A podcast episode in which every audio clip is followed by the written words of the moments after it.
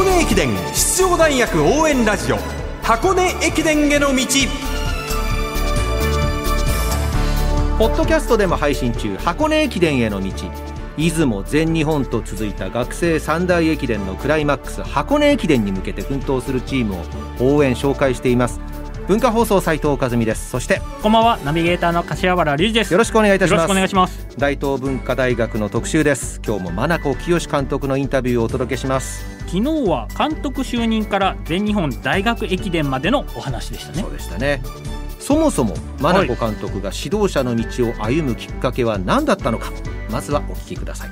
そもそも実業団で走られていて、はい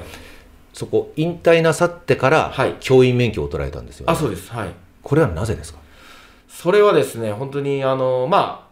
競技を辞めて、ホンダで専門的な仕事、職に就いたんですけれども、まあ、車に関してはほぼ素人なので、その中でこう、まあ、プロフェッショナルの人たちとチームを組んで、こう、機種を、車を作っていくんですね。はいはいその中で、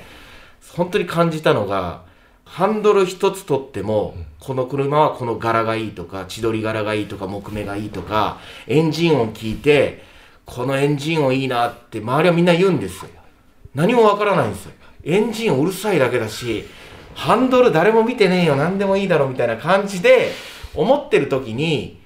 なんか、羨ましいなと思って、その人たちが。自分の好きなことをそれ職にできてるので、そういう意味で、なんかこう、だんだんこう自分が本当にこう、このままでいいのかな、やるべき、やりたいことは何のか、何なのかなって考えたときに、やっぱり自分は陸上の長距離が大好きだっていうところで、その選択をしました。はい。じゃあその教団に立つというのは夢の一つでもあったあ、なかったです、それはでも。全然全くなかったです。はい。自分が教員なんか、自分もびっくりしてますし、あの、地元や昔の連れに言ったらみんながお前が教員っていうぐらいなので、はい。全然なかったです。そうです。はい。三重にお帰りになられて、はい鈴鹿高校と四日市中央工業の教師をやられて、はい何か気づいたことはありましたか？こう陸上部の生徒に対してもそうですけど一般の生徒に対してもやはりこう教えるっていうことはすごく難しいなってで教えるそれをこう分かりやすく彼らに伝わりやすくするにはどうしたらいいのかなって考えた時にやっぱその伝え方っていうのはすごく大事だな知識があるだけではなくて自分の経験談含めて先生からこういろいろお教えてもらいたいって思えるようにしなきゃいけないなってすごく勉強してその時に。それはすごく今に役立ってます。なるほど。はい。で2012年から宮城仙台育英高校に赴任されるわけですけど、はい。これはどういうきっかけで行かれたんですか？きっかけはですね実は年末にあの埼玉県の学校でそこの顧問の先生とも僕会ってて2011年の年末です。そうです、はい。でもう年始初めにもうそこの学校に行きますっていう話を返事をしてたんですね、はい。そしたらその後うちの女子の岡園監督から電話がかかってきてあのー一つ東北の学校で、えー監督をやってくれないかっていう話があるんだけどどうだって言われてで私も何も分からなかったのでそれなんでですか？どこの学校ですか？って質問した時に、まあ、もうすぐニュース出るけれども部員が全員監督と集団転校で愛知の学校に行ってしまうと、まあ、そういったことの中でチームをこう再建する監督が必要だということで、あのーお前のことを指名してるんだけどもどうだって話をいただいてですごく迷って断ったんですね。断って仙台育の理事長から電話がかかってきて、あの先生の気持ちもすごく分かります。不安なのも分かります。ただ一度現場を見に来てくれませんかっていうことであの一応現場を見に行ったんですよ、はい。今でも覚えてますけど2月17日に、でその時に当時の部長さんと車乗って学校であったり練習環境を見に行った時に陸上競技場も閉鎖してるし道路もまだこううね津波でうねってる中で、はい。あの田んぼのあぜ道を4人ぐらいの生徒が走ってたんですね、で僕が「あれって仙台育英の選手ですか?」って言ったら「そうです」って言って、ほとんど集団転校でもう仲間もいなくなって震災で家も流された子がいてその中でも走ってる姿を見てすごいなと思って、なんか自分何かできることないかなっていう気持ちになっちゃって、はい、それであの埼玉の学校を断らせていただいて仙台育英に決めました。どうやって立て直していったんですか？いやもう最初は本当に部員集めからで、前監督の時に何人か辞めた子がいたと言ってたので、まずその子たちを戻すことから始めました。そうですかはい。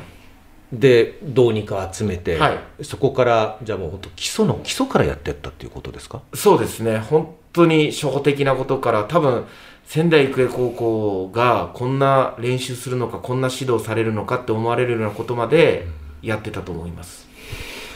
そこからまた全国大会に返り咲いてまた頂点にも上り詰めるわけですよね、はい、今箱根駅伝を走る中で、まあ、スターの一人として数えられる中央大学の吉井大和選手、はい、はい、えー共に、はい。まあ、やられて、はい。一緒に頂へと上り詰めたわけですけど、はい。はい駅伝で。あの吉井大和選手を愛知県から勧誘した時のお話を聞かせていただけますか、当時のコーチがあの47都道府県で記録9分15秒以内で走ってるこの中学生のリストを作ってくれてたんですね。はいその中で前年度のあの大和が中2の時の全日本中学北海道であったんですけどそれ大和は出てないんですけど行った時に別の中学校愛知の中学校の子がすごく気になって、で次の年の、え3年生になった年の6月の大会にこう見に行ったんですね。はいだその時まで吉井大和って名前はちょっと見てましたけど、どういう選手か全くわからない中で、別の選手を見に行った時に、ある選手にこう目がずっといっちゃって、それが結果吉井大和で、はい、それでうちにこう欲しい、僕が育てたいっていう気持ちになってしまって、で、彼に勧誘をしに行きました。なぜそちらに目がいったんですか？彼のその未完成ですけれども、あの腰高のフォームと重心移動、フォアフットを含めて、まあ、誰が見ても分かるような彼のスタイリッシュなこう走りもそうですけど、なんか、こんなんあれですけど、僕、恋愛と一緒で、ある意味一目惚れするんですよ。あ、この子は僕に合うかもしれないとか、この子はいずれ僕の元でやってるみたいな、勝手なこう、自分の頭の中で巡って、それで声かけるのが多いんですよ、僕、勧誘も。はあそうですか？い。何も根拠もないんですけど、いやでも何かを感じるから感じたんですよ、本当に。はい。直感が正しかったことが改めて証明されてますね。結果的にはそうなってくれましたね。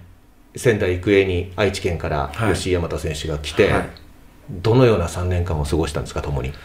そうですね、大和はもう、本当に体が華奢で弱かったですし、彼は本当1、2年の間は故障にも苦しんだので、そういう意味では、あの、いいことも悪いことも3年間で一緒に共有して、こうやってこれたのかなっていうのはすごく、あの、僕の中でも感謝してますね。はい。ただ弟の俊介選手ともに、はいその徒競走短距離はそんなに速くないっていう話を聞いたことがありますが本当ですか？ああ、もう大和はめちゃめちゃ遅いです。